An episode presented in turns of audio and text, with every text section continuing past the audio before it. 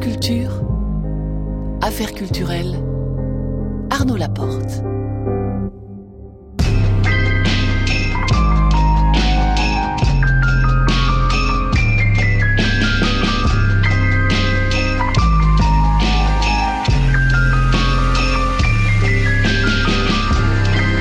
Et ce soir, nous sommes en compagnie de la compositeur Eliane Radig, célébrée dimanche prochain par le festival Manifeste de l'IRCAM à 19h20 à cours. Marie Sorbier parlera de la ville contemporaine et des utopies qui s'y rattachent avec Thierry Paco suite à la sortie de deux BD de Jérôme Dubois, Cité Ville et Cité Ruine. 19h50 affaire à suivre comme chaque lundi, c'est un envoyé spécial permanent de Radio France que nous appellerons ce soir direction Londres avec Richard Place qui nous parlera des Rolling Stones.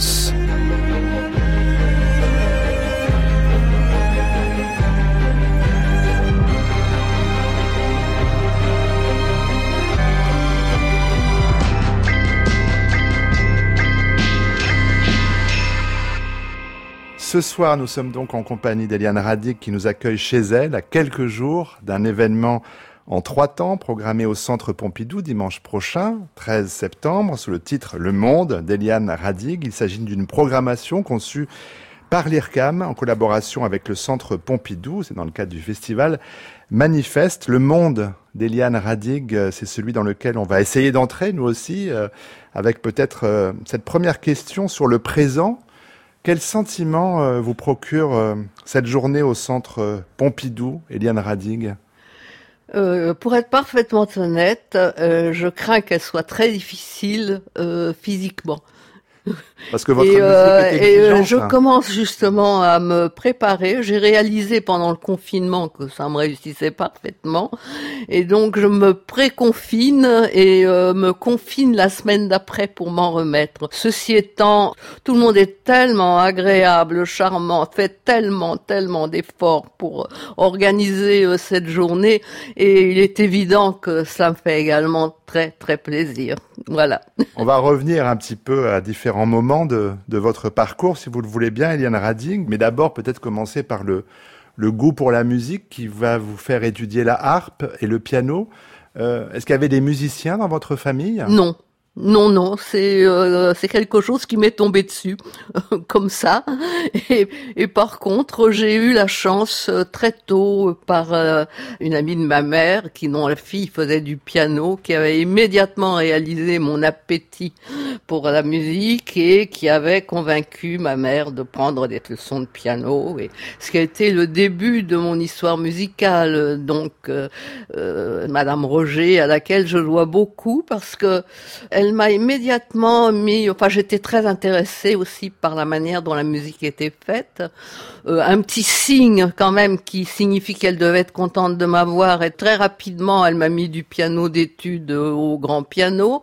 Euh, donc euh, c'est tout à fait rétrospectivement que je réalise tout cela.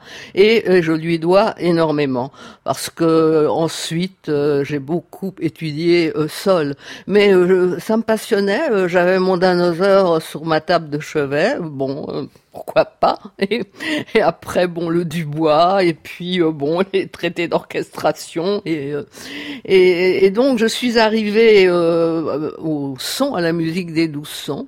Mais la musique des douze sons, je trouvais intéressant intellectuellement, comme on fait un mot croisé ou un sudoku, euh, euh, surtout comme je n'aimais pas trop euh, les, les dissonances. donc j'essayais de faire des hexacordes à peu près, c'était très compliqué, mais ce n'était pas très satisfaisant musicalement. Et en fait, mon, mon chemin de Damas a été ma rencontre par la, la radio avec euh, Pierre Schaeffer euh, et son étude au chemin de fer. J'habitais Nice, près de l'aéroport. J'avais l'habitude de me raconter plein d'histoires avec ces sons à l'époque, il y avait six appareils par jour et, euh, et bien entendu des, des, appareils à hélice beaucoup plus intéressants, moins agressifs que les gros boum de maintenant. À cette époque, euh, à Nice, euh, l'époque où vous êtes marié à Armand, c'est aussi la fréquentation de nombreux artistes parce que Nice, à ce moment-là, rétrospectivement, c'est vertigineux parce que, bon, Armand, bien sûr, Martial Reis, Yves Klein, Pierre Restani et tant d'autres. Absolument c'était pour la, jeune femme que vous étiez, ces, ces plasticiens, euh, ça vous intéressait la façon dont oh, ils mais travaillaient Bien entendu. Tout m'intéresse, la danse, le théâtre, euh, les, les, les, plasticiens, et surtout maintenant malheureusement, euh, je regrette par exemple dans, dans, tous ces programmes de ne pas pouvoir y aller. Bon, je fonctionne à l'économie, faut bien. je n'ai jamais fait mystère de mon âge et qui est maintenant un grand âge. Et vous le disiez, euh, Eliane Radig, c'est euh, entendre le studio d'essai de Pierre Schaeffer qui tout d'un coup euh, vous dit tiens, il y a peut-être quelque chose à faire avec avec le son, on va dire ça comme ça pour l'instant. Et donc vous êtes allé, vous avez frappé à la porte, comment ça s'est passé? Non, d'une part, cette rencontre s'est faite en justifiant quelque part mon mode d'écoute des avions que j'avais déjà. J'avais dit, bon, mais après tout, de l'eau qui coule dans un tuyau. Vous savez, quand les choses sont à point, euh, le hasard fait bien les choses. Et euh, lors d'une visite à Paris où mes parents habitaient euh, toujours, je suis, euh, suis, née à Paris, nous étions allés avec Armand à une conférence de Lanza del Vasto. C'était ma période d'étude de, de l'hindouisme. Et euh, c'était en fait un tour de table, enfin une table ronde, et qui je vois à côté de Lanza del Vasto, Pierre Schaeffer soi-même. Une amie avec laquelle nous avions rendez-vous et qui avait beaucoup d'entre-gens à Paris, euh, à laquelle je demande, mais vous connaissez Pierre Schaeffer? Ah, mais j'ai dîné avec lui ce soir. Vous voulez que je vous le présente? Vous imaginez ma réponse. Et c'est ainsi que la relation avec Pierre Schaeffer s'est établie, qu'il m'a invité à son studio, enfin donc il m'a... Et euh, à chaque fois que j'allais à Paris euh, avec mes enfants, euh, à cette époque-là, quand ils étaient jeunes, c'était relativement facile. Après, c'était le moment des vacances, j'allais au studio d'essai, où j'ai commencé à découper de la bande magnétique, où j'ai commencé à, à travailler, à apprendre, à apprendre de nouvelle technique de, de jouer avec le son. mon, oui, mon instrument est devenu euh, le son même à travers la bande magnétique et la manière de l'organiser, de la découper et puis toutes les manipulations qu'on pouvait faire. Et entre autres, ma grande découverte a été, mais un peu plus tard, lorsque je suis revenu à Paris euh, euh, m'installer, que j'ai été assistante de Pierre-Henri pendant un an, euh, la découverte des sons électroniques sauvages, les, les Larsen, hein, ah. qui sont la terreur, hein, mais qui, lorsqu'ils sont gérés sur cette ligne, à juste distance. Euh, attention, si on va trop près, tout éclate. Si on va trop loin, tout disparaît. Mais où on peut faire légèrement évoluer euh, le son. Et euh, j'aime beaucoup une utilisation que Pierre-Henri en avait faite. Il a la fluide et mobilité d'un Larsen. Et ça m'avait passionné. Puis également les feedbacks par réinjection entre deux magnétophones. Et j'ai développé à partir de cela tout un vocabulaire, c'est-à-dire j'ai voulu tout oublier ce que j'avais appris avant pour entendre, écouter avec une oreille neuve euh, ce que je découvrais. Et comme nous le savons bien, la musique c'est d'abord une question d'écoute. Les plus extraordinaires opéras, les plus merveilleux euh, concerts avec des artistes prodigieux qui qui vous enchantent et vous transportent, d'autres personnes, tout ça, qu'est-ce que c'est barbant? Alors donc, euh, il n'y a pas quelque chose qui soit plus justifié qu'une autre. Reste grand amateur de musique classique, c'est évident, mais il est évident que je n'avais pas... Euh, après le décaphonisme, il n'y avait plus rien à dire dans cette écriture et que là, euh, d'écouter ces sons, d'essayer d'entendre un peu ce qu'ils suscitaient dans mon imaginaire, j'ai commencé à, à, essayer de les apprivoiser, mais à cette époque, je faisais surtout des installations sonores dans les musées, parce que je trouvais que ce n'était pas nécessairement des sons pour le, le concert, et, et donc euh, cela m'a amené après à, à la, découverte des synthétiseurs. Enfin, vous voyez. On va y venir, bien sûr. Je vous devance peut-être un tout petit peu, mais c'est formidable parce que vous, en parlez merveilleusement et on, voit que les rencontres euh, sont évidemment importantes, mais on, va mieux comprendre aussi, Hélène Radig, comment les rencontres aussi, ça vous permet de dire c'est pas tout à fait ça que j'ai envie de faire.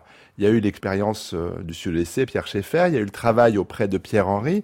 Il y aura ensuite euh, des rencontres importantes euh, à New York. Vous allez une première fois en 63 avec Armand.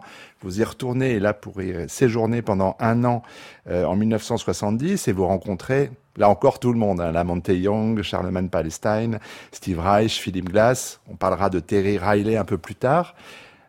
je cite que des noms d'hommes c'était un, c'était un problème pour vous d'être la seule femme dans ce monde d'hommes? Bien, écoutez, New York pour moi a été une euh, grande libération parce qu'en France, il est évident que tout, alors le machisme, j'ai connu ça, hein, euh, un technicien qui arrive dans les studios pour dire oh, c'est agréable d'avoir Eliane dans le studio, c'est que ça sent bon.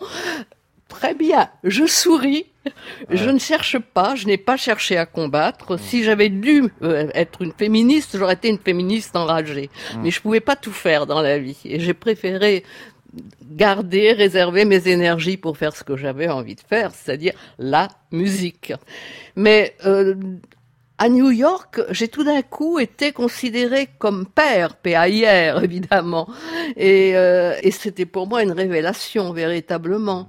Je crois que c'est la période la plus extraordinaire de New York, le début des années 60. Tous les soirs, le, le plus grand problème était de choisir où aller euh, avec ces concerts qui étaient faits dans des lofts et des lofts pas pas, comme hein, maintenant, des vrais des vrais lofts euh, où il y avait une, un panier à l'entrée pour mettre son bug et où j'ai entendu euh, David Tudor, John Cage, enfin tous ces gens-là. Donc dans le vif, quelque chose qui était dans dans ce moment prodigieux de la création où il y a une force et une puissance qui est euh, qui est différente après les choses quand elles sont apprivoisées. C'est bien agréable aussi, mais euh, quand c'est encore comme ça, naissant, ça a une très très grande vigueur. Mais là encore, euh, Eliane Radig, quand vous rencontrez cette scène musicale new-yorkaise, il y a des courants qui s'affirment de façon très forte. Euh, il y avait ce que vous connaissiez déjà en France, mais ça vous permet de, de vous dire, j'ai peut-être envie de prendre cette chose-là, cette chose-là, mais pas ça, et de, de trouver ce qui va être votre propre voix. On va parler dans un deuxième temps de la rencontre avec Harp 2500, mais déjà, vous dire, j'ai plutôt envie de travailler euh, dans telle ou telle voie Écoutez, je ne me suis jamais posé ce genre de questions. Euh, et j'ai toujours dit, et je, le redis, euh, à cette époque-là, je me considérais simplement comme euh, ce qu'on appelle un amateur passionné. Et donc, c'est tout ce que j'avais envie de faire de la musique. J'avais envie de faire une certaine musique mais cette musique était encore à naître. Elle était, elle, était, en vous. Euh, oui, il y avait quelque chose en moi. Il y avait quelque chose en moi. Il y avait, j'avais toujours des trucs qui me traînaient dans la tête et les oreilles. Hein, euh, c'était vivant, c'était vivant, et, et donc je n'ai jamais été carriériste. Ça, c'est évident. Tout en témoigne dans dans ma vie. Par exemple, lors du premier concert à New York euh, en 71 au Columbus Circle, mmh. euh, qui avait été presque improvisé. C'était une invitation de dernière minute et où, devant euh, l'accueil plutôt chaleureux, le, directeur avait voulu le renouveler un mois après. Je J'avais dit non, moi maintenant c'est fait, c'est fait. Et pendant les premières années, c'était ça. Je disais non, moi j'ai terminé quelque chose, il faut que je le sorte de mon écoute habituelle. Et puis après, ça retournait sur les, euh, sur, les étagères pour aller vers un autre travail, pour euh, à poursuivre. En fait, je me suis jamais posé de questions. Euh, J'étais amenée à me poser des questions depuis qu'on me les pose parce qu'il me fallait bien trouver des réponses. Alors là, maintenant, j'ai une certaine avance. C'est la raison pour laquelle je peux vous répondre avec une certaine facilité et simplement répéter avec des variantes, peut-être, mais ce que j'ai déjà dit. Mais euh, ce que je voulais faire, c'était faire de la musique. Et, euh, d'autre part, j'avais quand même aussi euh, la question familiale, trois jeunes enfants, la carrière d'Armand à Nice. Alors là, par contre, avec au milieu de ce groupe, on savait que j'étais musicienne. Ça, c'est sûr, on m'entendait de temps en temps pianoter, arpeter, mais bon, euh, ça n'intéressait personne. Hein. J'étais la femme d'Armand. Point.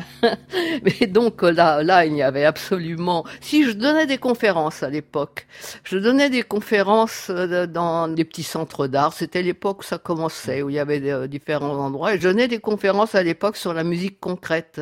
J'avais été, euh, si j'ose dire, adoubé par Pierre Schaeffer, puisque j'étais allé également en Allemagne, à Darmstadt. Enfin, voilà, c'est tout. Ben, nous, c'est bien Eliane Radig qui nous intéresse, pas la femme d'eux, mais la compositrice faut que je dise compositeur, du coup? Oh, je m'en fiche. fâché. Hein, franchement, non, je suis pas fâché. Compositrice, Je alors. suis pas fâché, ça m'est égal. Euh, c'est une fonction. Hein euh, ça n'a pas de genre la musique. Mais même si la musique, on dit la musique, mais on dit un compositeur. Bon. Donc les deux sont complémentaires, sont faits pour aller ensemble. Non. Et compositeur est une fonction pour moi. Alors, on va poursuivre euh, dans une dizaine de minutes notre conversation avec Eliane Radig, mais avant cela, on va retrouver Marie Sorbier.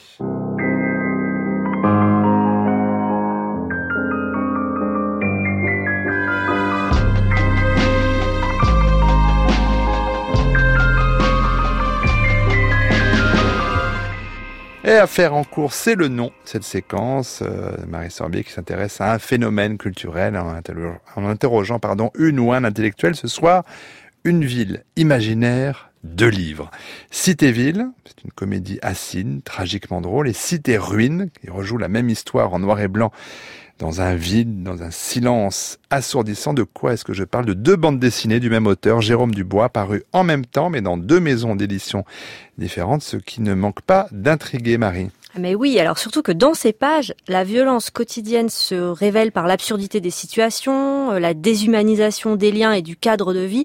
Et c'est avec Thierry Paco, philosophe et urbaniste, que nous cherchons à savoir si ces livres parus à la fin du mois d'août sont un reflet des angoisses que génère la ville aujourd'hui. On peut le, le concevoir parce que il y a cette espèce de crainte d'une ville qui nous échapperait, qui deviendrait une ville fantôme. Et c'est tout à fait ce que les deux BD de Jérôme Dubois montrent, euh, dans, avec une espèce de géométrie un peu, euh, excessive, qui fait mal du reste, qui fait mal au corps. Ce sont des villes désincarnées, d'une certaine manière. Alors, euh, c'est toute une tendance qu'on retrouve dans la science-fiction depuis longtemps déjà, et puis, comme vous l'avez très bien dit, qui met en avant la déshumanisation de la ville. Alors, on ne peut pas ne pas penser à la pandémie actuelle et à certaines images au moment du confinement où les villes étaient totalement dépeuplées et n'étaient plus, pour moi, évidemment, des villes, parce que ce qui fait une ville, ce n'est pas son architecture, ce n'est pas son organisation des rues, des places, etc. C'est les gens, tout simplement, les habitants. Pensez-vous toujours que la ville soit le lieu de l'utopie? Ou pour le dire euh, peut-être avec les mots de Georges Bataille, est-ce que c'est encore l'espace des possibilités inaccessibles? Serai du côté de bataille. C'est plus euh, le lieu des possibles euh, inaccessibles ou euh, ou fantaisistes, etc., que l'utopie. L'utopie, euh, dans les différents travaux que j'ai pu mener, montre au contraire que la plupart des récits utopiques sont des récits urbaphobes. C'est-à-dire que c'est plutôt des petites unités agro-pastorales, agro-artisanales, euh, qui permettent à des petites communautés euh, peu nombreuses, d'une centaine, 200 membres, etc., de réinventer une collectivité différente avec un autre rapport au travail, un autre rapport à la nature, un autre rapport entre les hommes et les femmes, hein, entre les parents et les enfants, etc. Donc euh, l'utopie euh, telle qu'on en parle généralement n'est pas une utopie urbaine au sens du mégalopole. Au contraire même, euh, c'est toujours des dystopies qui vont se dérouler dans un cadre très bétonné, très dense, comme des, énormes villes. Et puis, évidemment, je parle de la science-fiction parce que euh, là, c'est- presque un archétype, pour pas dire un stéréotype. À chaque fois, la ville est néfaste. Est-ce que les dysfonctionnements euh, tragiquement drôles, hein, je crois qu'on peut dire ça, de cité-ville, sont une façon euh, efficace finalement de placer les lecteurs devant un futur proche et donc en écho un appel à une réaction ou un, un plaidoyer en creux pour réhumaniser justement ces villes-là Alors, euh, je l'ai regardé parce que j'allais dire je l'ai lu, j'ai pas simplement lu euh, le texte qu'il y a, mais j'ai regardé de la BD. Effectivement, on a l'impression qu'il pousse le dessin euh, tellement loin, qu'il nous met tellement à vif la plaie de l'absence de ville que on a envie de réagir. Et on réagit en disant ce n'est pas possible, on ne peut pas accepter cette espèce de fatalité d'une ville euh, devenue une ville minérale, une ville euh, qui nous contraint sans cesse à être autre chose que soi-même. Et c'est vrai que à la fois l'usine désaffectée, à la fois l'absence d'arbres ou très peu, euh, la présence du SDF, la faible part euh, de ville pour les enfants, etc., nous oblige d'une certaine façon à dire on ne peut pas laisser faire ça comme ça. Il faut qu'on transforme cette ville. Si le dessinateur a raison et qu'on va de plus en plus vers cette ville-là, alors il est temps de, choisir euh, les possibles. C'est vrai que les images euh, d'une ville déserte, au-delà des ouvrages de Jérôme Dubois, sont, font évidemment écho aux images qu'on a tous vues, qui nous ont tous marqués. Euh, quant au plus fort de la pandémie, Marie Sorbier, les capitales du monde entier semblaient abandonnées. Vous parliez du vide hein, et des images, euh, notamment dans, dans, le deuxième opus, donc Cité Ruine, qui nous ont fait, je pense tous, penser euh, aux images que l'on a vues pendant le confinement, hein, ces espèces de mégalopoles totalement désertées, en tout cas de toute présence euh, humaine. Mais on peut y voir, je crois, hein, il y, a, y, a, deux options. On peut y voir un lendemain d'apocalypse ou peut-être aussi une espèce de poésie urbaine du vide. Alors je ne sais pas dans quel camp vous souhaitez vous placer. Eh ben, j'ai plutôt vu j'ai plutôt vu euh, le lendemain de l'apocalypse. C'est que j'ai plutôt vu une ville, alors non pas parce qu'on a tous en tête euh, au cinéma les, les, destructions des villes lors de guerre. Donc là, il y a vraiment des villes en ruine, des ruines euh, qui sont encore fumantes de la désespérance des habitants qui ont été bombardés. Là, c'est pas le cas. Ce sont pas des villes brisées, ce sont pas des villes meurtries. C'est des villes assez proprettes sur elles, mais qui sont comme abandonnées, comme si finalement personne n'en prenait soin. Alors c'est encore plus pénible, j'allais dire, à, admettre et à supporter, parce que euh, on sait quand même qu'il y a une capacité de résilience de beaucoup de villes. Et, c'est vrai que euh, San Francisco détruite par un, terrible séisme, euh, Londres détruite par un incendie, comme Chicago, etc., eh bien, se relèvent et renaissent et redéploient leur urbanité euh, sur l'emplacement même de leur souffrance, sur l'emplacement même de leurs blessures. Euh, là, on n'a même pas cet aspect de blessure. Il n'y a pas de cicatrisation à attendre. C'est la ville qui est profondément déshumanisée, profondément triste. C'est un lieu d'ennui. C'est quelque chose qui frôle quand même le, désespoir. Oui, il y a en effet le désespoir et la tristesse, mais il y a aussi le, le rire par l'absurde. Est-ce que ça vous a fait rire cette BD euh, Thierry Paco Alors, euh, pas celle qui est sans, sans texte, j'allais dire, c'est-à-dire sans voix, euh, parce que en fait c'est deux fois la même BD, il faut quand même expliquer ça au, au lecteur. Euh, c'est quasiment deux fois les mêmes blancs, les mêmes. Ça m'a fait penser beaucoup au cinéma, moi, parce que c'est comme si c'était des séquences avec un travelling ici, là, par contre un gros plan, etc. Et euh, la deuxième BD, donc la, cité-ville, qui est quand même peuplée d'habitants, mais d'habitants qui sont au, au, très très indistincts. Hein. On voit pas bien les visages, on voit pas bien le, du corps des gens. Du reste, ils sont euh, eux-mêmes un peu souffrants, ils sont mal formés, ils sont déformés, etc. Euh, ça m'a fait sourire parce que là, je crois effectivement qu'il y a une absurdité. Et, donc, euh, l'auteur a dû lui-même, et j'espère, éclater de rire en décidant ça, en disant je vais quand même pas oser faire ça. Bah si, il l'a fait, et donc du coup on voit bien que le stade, les, les, vitres brisées des supermarchés, les, les pelouses ternes, etc. Eh bien finalement c'est une forme de dérision. Et donc cette dérision-là est une, euh, comme le, comme l'humour généralement, est un moyen de faire réagir le, le lecteur. Cité-Ville chez Cornelius et Cité-Ruine aux éditions Matière superposent donc leurs espaces-temps et la lecture des deux ouvrages offre une expérience plastique grinçante. Merci Thierry Paco.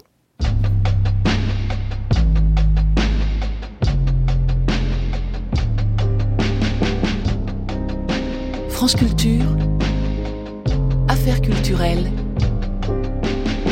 Arnaud Laporte.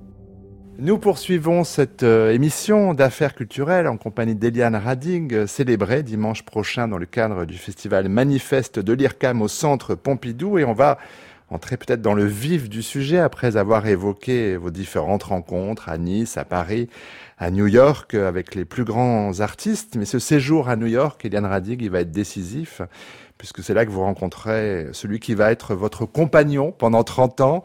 ARP 2500, un synthétiseur modulaire. Alors je ne voudrais pas trop filer la métaphore amoureuse, mais est-ce que vous vous souvenez de votre première rencontre avec lui? Eh bien, euh, j'étais allée à, à, New York comme stagiaire, enfin, on est compositeur en résidence à NYU. Et c'est ben, Steve Reich d'ailleurs qui m'avait euh, présenté à Michael Tchaïkovski. Mmh. Ça n'a pas la même orthographe, mais euh, et, et, donc je m'étais apprivoisée avec le boucla, qui est un très bel instrument. Et on partageait ce studio avec euh, avec Rich Chatham et Laurie Spiegel. On se rencontrait à peine quelquefois, on notait. Euh, et, donc j'étais allée avec mes enfants qui allaient euh, au lycée français. Et il m'a fallu, trois mois avant d'apprivoiser cet instrument, c'est-à-dire à commencer par éliminer tout ce que je ne voulais pas. Hein, et tout ce que je ne voulais pas, c'était bon faire un truc avoir des beaux sons, on peut avoir des beaux sons, mais les beaux sons n'étaient pas nécessairement mon histoire. Puis j'ai découvert euh, une toute petite zone qui m'intéressait, celle avec laquelle j'ai fait donc cette première pièce électronique, Cryptus, qui a été justement donnée à ce concert que j'évoquais tout à l'heure. C'était au mois d'avril, je restais encore quelques mois et j'ai profité de ces quelques mois pour faire le tour des quelques instruments euh, analogiques très rares à cette époque. Il y avait évidemment le, outre le boucla, il y avait l'électrocomp, il y avait le Moog, il y avait euh, puis il y avait le petit poutenant anglais aussi. Puis un jour, euh, dans une exposition, je suis tombée sur le ARP l'harpe, enfin oui, le harpe, je veux bien. Et, euh, la qualité de ses sons m'a immédiatement touché. Il avait une voix, vraiment, par rapport aux autres. Et donc, euh, c'était oui, ça a été un coup de foudre. ça a été un coup de foudre. Alors, j'ai tout de suite, je l'ai choisi. Et en fait, euh, j'ai même eu droit à, un rabais, si j'ose dire, parce que c'est le tout premier de la série et c'est celui qui a été exposé. La seule chose que j'ai euh, que j'ai refusé, c'est le clavier. Ils m'ont dit mais c'est le même prix. J'ai dit ça, ça m'est égal parce que je ne voulais pas être tenté en cas de difficulté quand on se retrouvait tous les deux et dispute, euh, revenir à des vieilles histoires de réflexes. parce qu'il faut donner peut-être des images à nos éditrices et auditeurs parce que l'ARP, euh, l'harpe, ça me faisait rire parce que vous avez appris la harpe enfant et vous vous retrouvez avec un... bon l'ARP euh, 2500. On mettra une image sur le site internet de l'émission, mais on a l'impression de voir un vieux standard téléphonique avec des fiches, avec des boutons, avec des prises jack, avec des potentiomètres c'est quand même une, petite, une petite armoire. Ça, c'est aussi un des éléments qui m'a fait le choisir. Le fait que le dispatching se faisait par un matrice switch en bas, euh, où on accordait les, euh, les, les, les, modules euh, entre eux, et où donc on avait une lecture très facile de toutes les connexions. Mm. Ce qui était beaucoup plus difficile avec le boucla. Et comme je travaillais surtout avec les potentiomètres, de toute façon, très délicat délicatement avec le bouclage que j'aime beaucoup par ailleurs, qui était vraiment un très bel instrument. Il suffisait qu'on débranche légèrement une fiche, et puis c'était... Euh, oh, tout un travail, alors que là, il suffisait d'un regard pour toujours savoir où on en était, euh, pour opérer euh, les différentes opérations de modulation de fréquence, modulation anneau, etc., etc., les filtres, et surtout ce harp avait, j'en ai pris deux justement, avec deux filtres euh, absolument magnifiques. Alors j'ai lu qu'il y avait seulement une centaine d'ARP 2500 qui ont été produits. Quelques musiciens comme Les Who, comme Afex Twin, comme Vangelis, comme Jerry Goldschmidt euh, l'ont utilisé. Mais euh, je pensais avec cette, euh, cette ARP de 2500, on parlait tout à l'heure du Larsen que vous aimiez tant, Eliane Radig. Le Larsen, c'est c'est une école de la patience et il me semble que c'est ça aussi qui se joue avec l'ARP. C'est la très grande délicatesse qu'il faut avoir. C'est ça qui vous a autant plu dans, dans l'ARP 2500 De pouvoir... C'est-à-dire que j'y étais déjà habitué à ce mode de travail. Hein. Et euh, j'avoue que c'est la première fois qu'on me pose la question, donc je n'ai pas de réponse ah, prête. J'en ai trouvé une. mais, euh, je pense que euh, j'ai eu cette facilité déjà avec le boucla de travailler avec le potentiomètre parce que j'avais cette expérience de travailler avec les Larsen. Et pire encore, beaucoup plus dangereux étaient les, les feedbacks par réinjection entre deux magnétophones parce que j'ai failli en griller un magnétophone avec ça. Alors là aussi, il fallait une très grande délicatesse délicatesse de manipulation des niveaux d'enregistrement de l'un et de, et de diffusion de l'autre pour pouvoir avoir toutes ces séries de battements euh, jusqu'à des, des, des, pulsations. Et, et donc, ça s'est fait tout naturellement. Euh, et ce qui m'intéressait, c'est que justement, ce type de son, les, sont tenus avec une certaine évolution. Et, et, toute la gamme des battements ou des pulsations lentes constituait pour moi un vocabulaire extrêmement intéressant. Et Cryptus, qui est la première pièce que j'ai fait avec le bouclard, euh, c'était beaucoup plus maniable. Euh, il s'agit en fait euh, de deux trames. L'une est faite en commençant avec des sons tenus qui évoluent légèrement vers des petits battements et se termine. Et l'autre, c'est exactement l'inverse. Et c'est la raison pour laquelle, d'ailleurs, ces deux bandes peuvent être légèrement désynchronisées. Et donc, on peut créer des variations euh, sur l'amplitude. Et donc, mmh. c'est quelque chose de vivant. Mmh. Et ça a toujours été très important pour moi, ça, que la musique soit quelque chose de vivant. C'est pas quelque chose de figé. Une partition, ce n'est pas quelque chose de figé. Une partition, euh, ce sont quelques euh, traces noires sur des portées. Euh, ce sont les musiciens qui la font, la musique. Et euh, on connaît toutes les différentes interprétations qu'il peut y avoir. Et donc, c'est c'est ce qui garde à la musique ce côté à la fois éphémère, et ça, c'est un facteur qui est également très important. C'est le seul art euh, qui évolue dans la temporalité et l'espace aussi.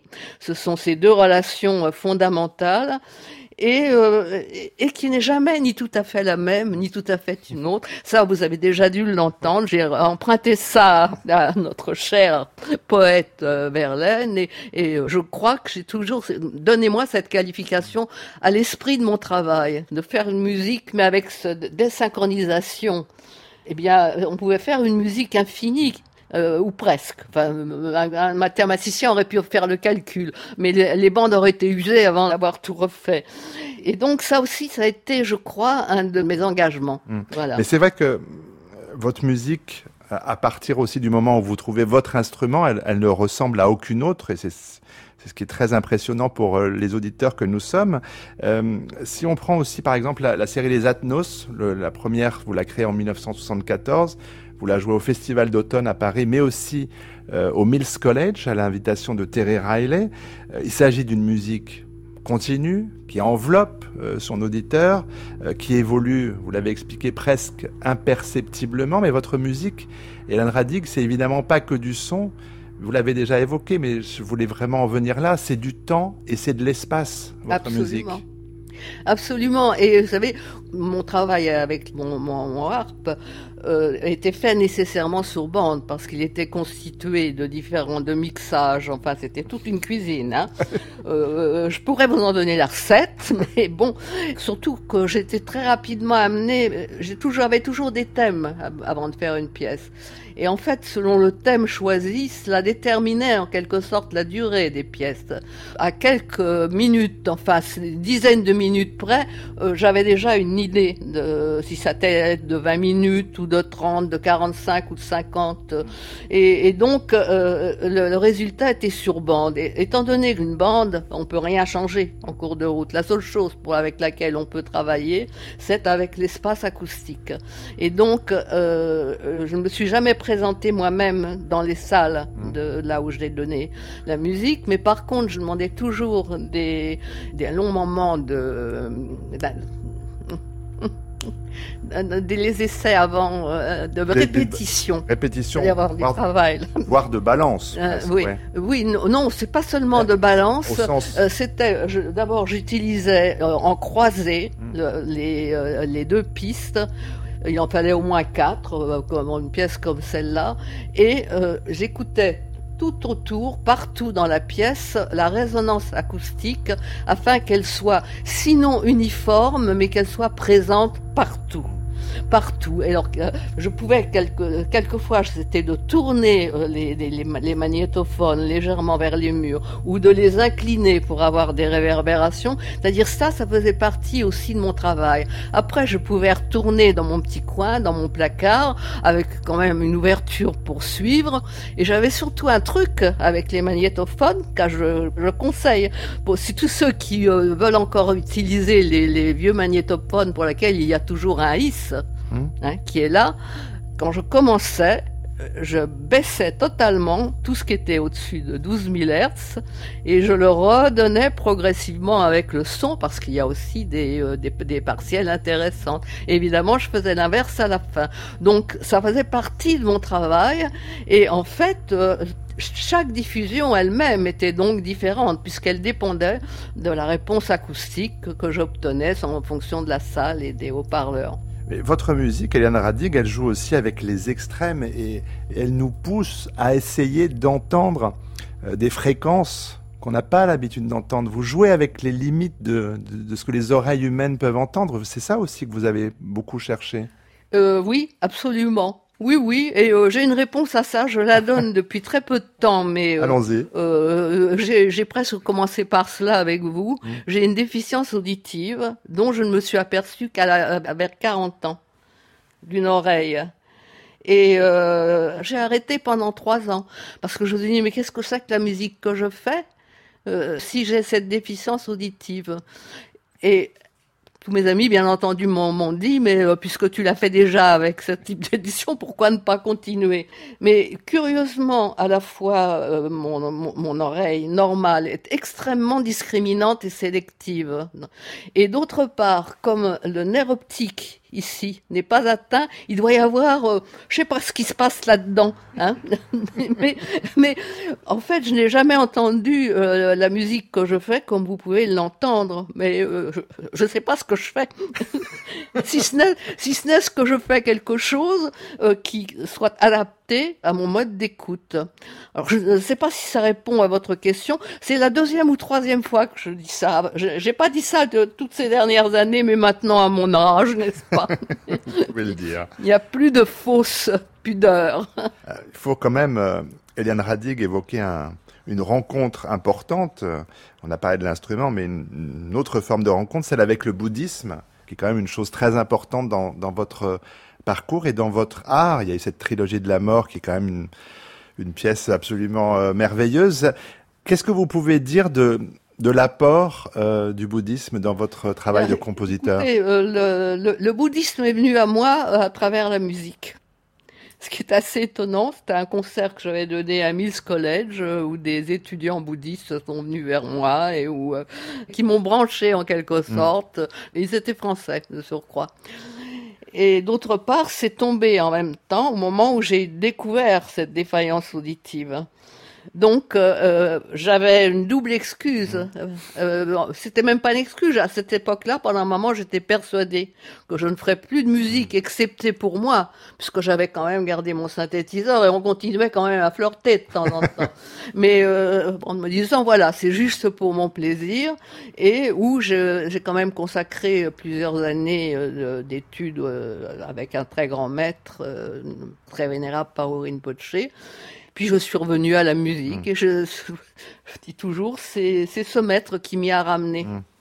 qui m'y a renvoyé. Je ne sais, pas pourquoi, mais bon. Une chose évidemment importante, et là on arrive à un temps plus récent, euh, c'est euh, bon, le flirt n'est pas tout à fait fini, mais il n'empêche que votre œuvre avec l'ARP 2500 pour l'instant s'est arrêtée parce que aussi des instrumentistes sont venus vous voir et vous ah. ont demandé d'écrire pour eux. Et là, c'est c'est la révolution. C'était en Ouf, Enfin, vous y venez. Bah oui, mais certes, je n'attendais que cela parce que c'est ça ma vie maintenant et c'est merveilleux mmh. parce que euh, outre le fait de pouvoir revenir à mes premières amours, des sons acoustiques de cette richesse merveilleuse, extraordinaire euh, que l'on peut reproduire en son de synthèse, mais ce sont des sons de synthèse et entre autres toute la richesse des des overtones, des harmoniques, des subharmoniques euh, que l'on entend quand une voix s'élève et waouh, euh, on entend plein plein de choses.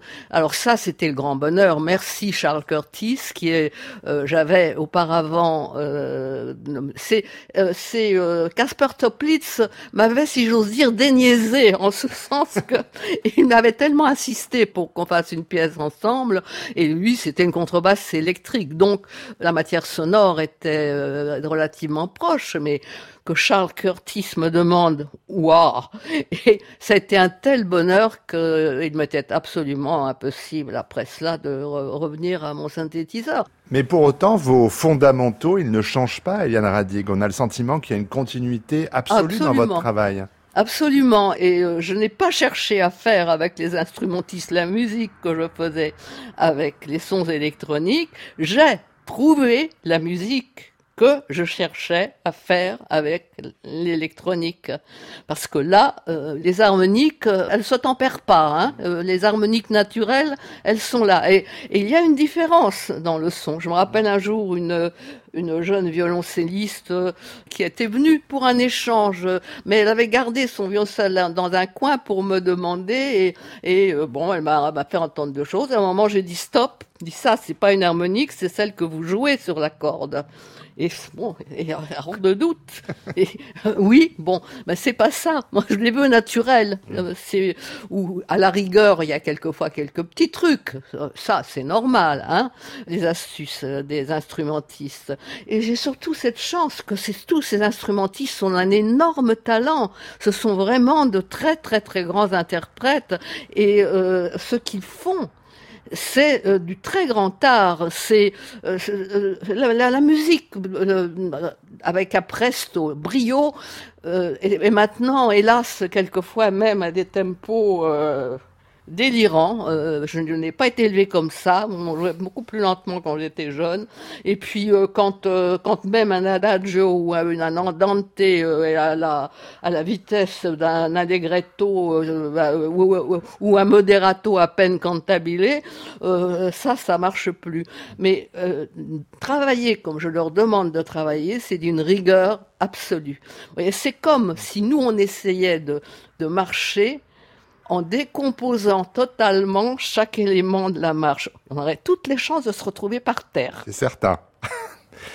Parce que des choses qui passent dans la rapidité, et là par contre, effectivement, ce sont à travers des sons tenus qui laissent le temps immatériel, mm. euh, la partie aérienne euh, dans l'espace de ces sons, que l'on peut avoir le temps. Elle est là de toute façon. Mais quand on est dans un tempo comme celui-là, bon, ben c'est là, mais euh, mm. ça s'embrouille. Hein, mais là, ça laisse le temps. On dit comme par exemple, bon, j'ai souvent cité Pavarotti quand il euh, le chef ralentissait sa battue, euh, les musiciens gardaient à peine un léger son et ils reprenaient quand il en avait terminé. C'était extraordinaire. Et tous les musiciens, d'ailleurs, euh, le, savent, ça. C'est donc la, raison pour laquelle on est, voilà, on est condamné à des sons tenus qui ne sont que la fondamentale et l'énergie, simplement, qui permet de créer ces sons. Ils ne peuvent pas naître de rien, mais c'est juste comme une énergie. Et ensuite, donc, à partir de cela, des sons tenus, il y a retrouvé des, des micro-battements, euh, des pulsations, enfin, euh, et puis c'est surtout, euh, c'est surtout leur talent extraordinaire. Ils ont changé ma vie. ils font, ils font que, voilà, j'ai encore, maintenant, je ne, physiquement, je pourrais plus travailler pour synthétiseur de toute façon. Mais, mais là, c'est ma joie de vivre. Qu'est-ce que ça vous procure euh, physiquement, Eliane Radig, d'entendre une de vos pièces interprétée Ah, bah écoutez, euh, pour tout vous dire, euh, j'aime bien les, quand, quand, ils viennent chez moi, quand on en a terminé, au moment où, ah, on sait, voilà, c'est terminé. Ça, ce sont vraiment des, des grands moments. Mm. et où euh, euh, bon on prend un thé et puis ben on, reprend juste pour vérifier. Puis après de sentir l'œuvre qui évolue au fur et à mesure, plus elle est jouée, plus elle se développe, plus elle euh, elle s'enrichit. Mais on sait quand la structure, parce qu'on travaille, c'est structuré. Ce n'est pas ce n'est pas de, l'improvisation. C'est mais la structure elle-même est très flexible et très souple.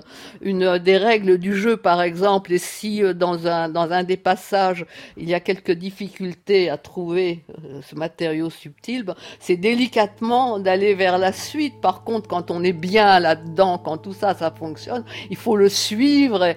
Et, donc, c'est une musique qui est, là encore, jamais ni tout à fait la même, ni tout à fait une autre. D'ailleurs, c'est ce que Carole Robinson, Hélène Bréchamp et Louis-Michel Marion nous feront entendre à Pompidou.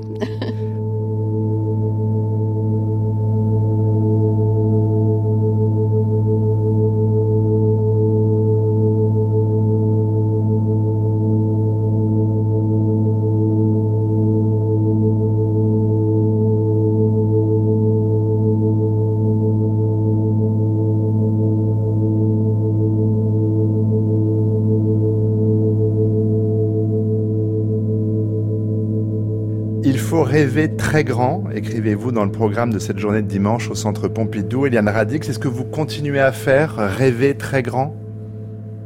Oh, je rêve toujours l'impossible. J'ai toujours rêvé l'impossible. Et, euh, avec, euh, avec cette chose que je dis assez souvent aussi, si on rêve très grand, il en reste toujours un peu quelque chose parce qu'on est de toute façon obligé d'en perdre dans la réalisation. Mais si on rêve petit, euh, ça diminue aussi.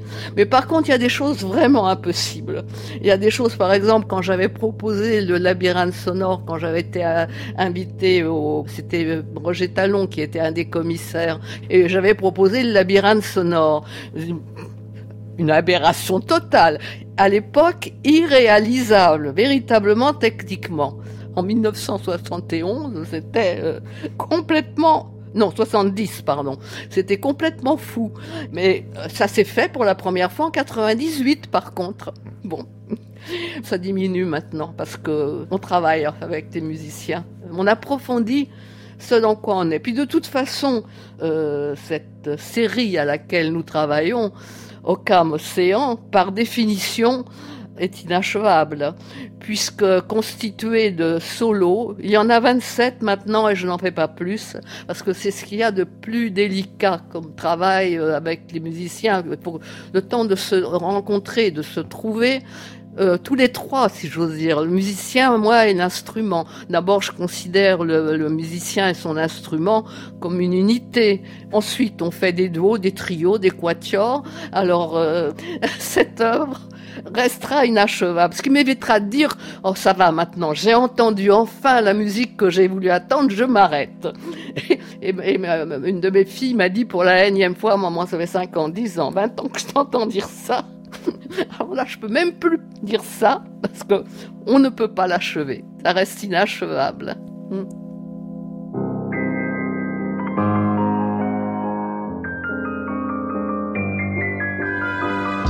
France Culture, Affaires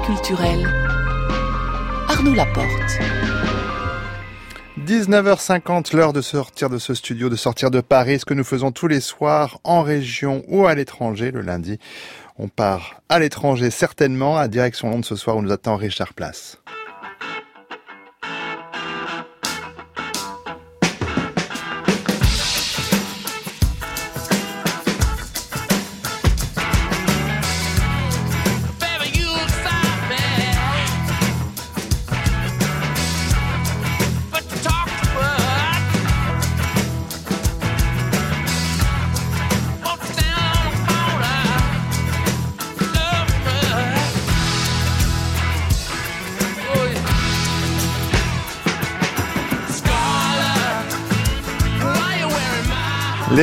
Stones qui viennent donc de sortir une version remasterisée de leur album Goat's Head Soup avec des nouveaux arrangements comme pour le titre que nous écoutons actuellement, Scarlett qui a été enregistré avec Jimmy Page, le fondateur de Led Zeppelin. Richard Place, bonsoir à vous. Les Rolling Stones. Bonsoir. les Rolling Stones ne s'arrêtent pas là. On va encore entendre beaucoup parler d'eux cette semaine, d'abord par vous, puisqu'ils vont euh, également ouvrir un magasin à leur nom mercredi en plein cœur de Londres. Qu'est-ce qu'on va trouver dans ce magasin, Richard? Du Rolling Stones à toutes les sauces, les disques évidemment, et cette nouvelle version de God Set Soup en premier lieu, vous pourrez l'acheter en CD, en vinyle, en cassette même. Vous pourrez avoir la jaquette originale, mais aussi des images alternatives. Vous pourrez l'avoir en lithographie, en t-shirt et enfin le must. Vous pourrez acheter pour 110 euros le coffret complet avec des CD, un Blu-ray, un livre, la totale. Mais évidemment, on ne trouvera pas que cet album. Tous les autres, ils seront en vente également, en concert ou en studio. On y découvrira le Stones Red, une couleur spécialement créée pour le groupe par la société Pantone. C'est la couleur rouge de la fameuse langue, le logo des Rolling Stones. D'ailleurs, le titre que l'on écoute en ce moment, Scarlett, ce n'est pas seulement un prénom, ça veut aussi dire écarlate, un peu comme ce rouge que l'on va retrouver sur les très nombreux produits dérivés des vêtements, des tasses et même une édition spéciale en cristal de baccarat frappé de la fameuse langue. Le produit le plus en vogue sans doute, ce sera le masque, bien sûr un masque noir pour protéger la pandémie au niveau de la bouche évidemment, la grande langue rouge. Alan Edwards a travaillé avec les Rolling Stones pendant les années 80. Il s'est occupé de la communication des artistes les plus connus dans le monde. David Bowie pendant 30 ans, Paul McCartney, les Spice Girls. Il connaît donc euh, parfaitement ce milieu et les Rolling Stones. Et pour lui, l'ouverture de cette boutique, c'est une évolution tout à fait logique. Quand il a travaillé avec les Stones il y a bientôt 40 ans, il avait déjà été épaté par leur vision.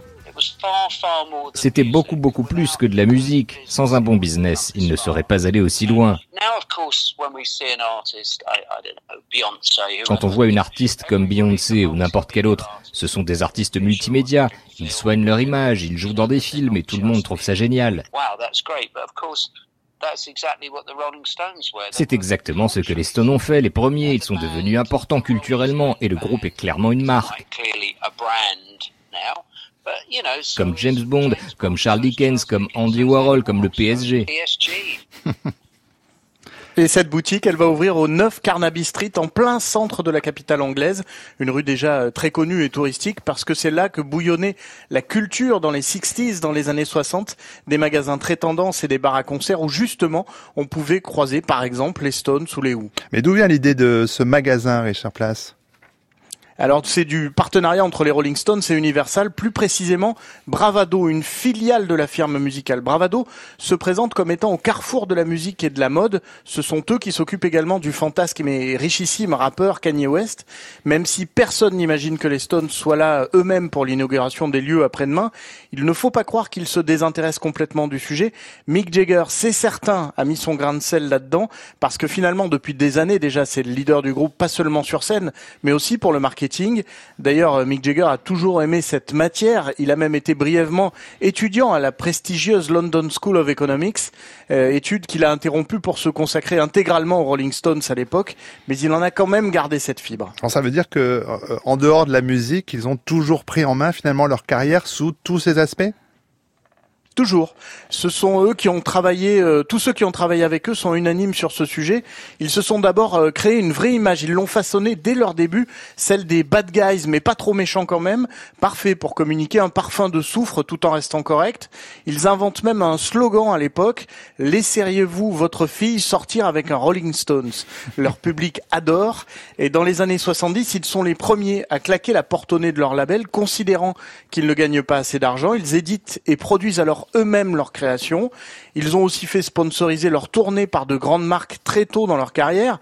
Ils deviennent un support de publicité avec, euh, vous l'imaginez, de solides rentrées financières à la clé.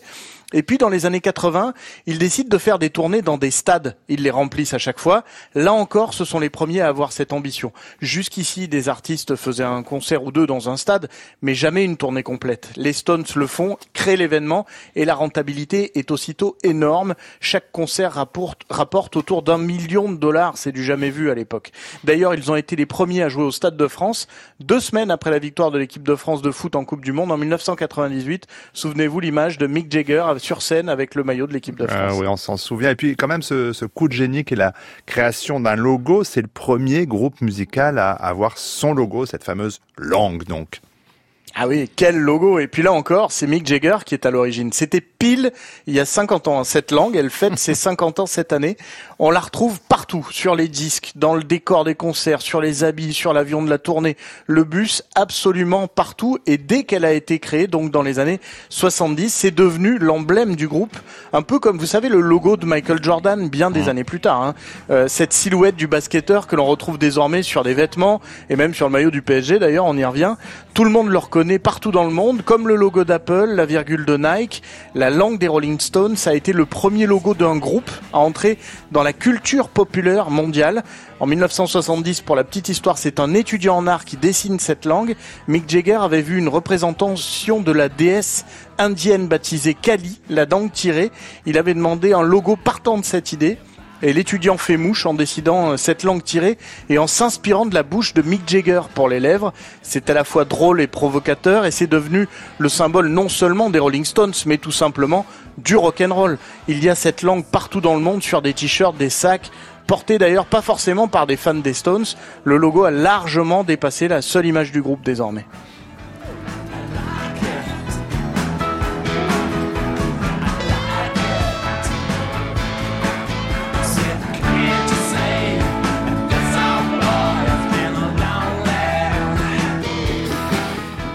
Eh bien, merci Richard Place. L'ouverture du magasin des Rolling Stones, ce sera donc mercredi matin. J'imagine qu'il y aura du monde dans Carnaby Streets. Et puis, si vous pouvez récupérer un masque, bon, vous m'en mettez un de côté, vous me direz combien je vous dois. Hein, on fait comme ça Merci beaucoup, Richard On Place. fait comme ça.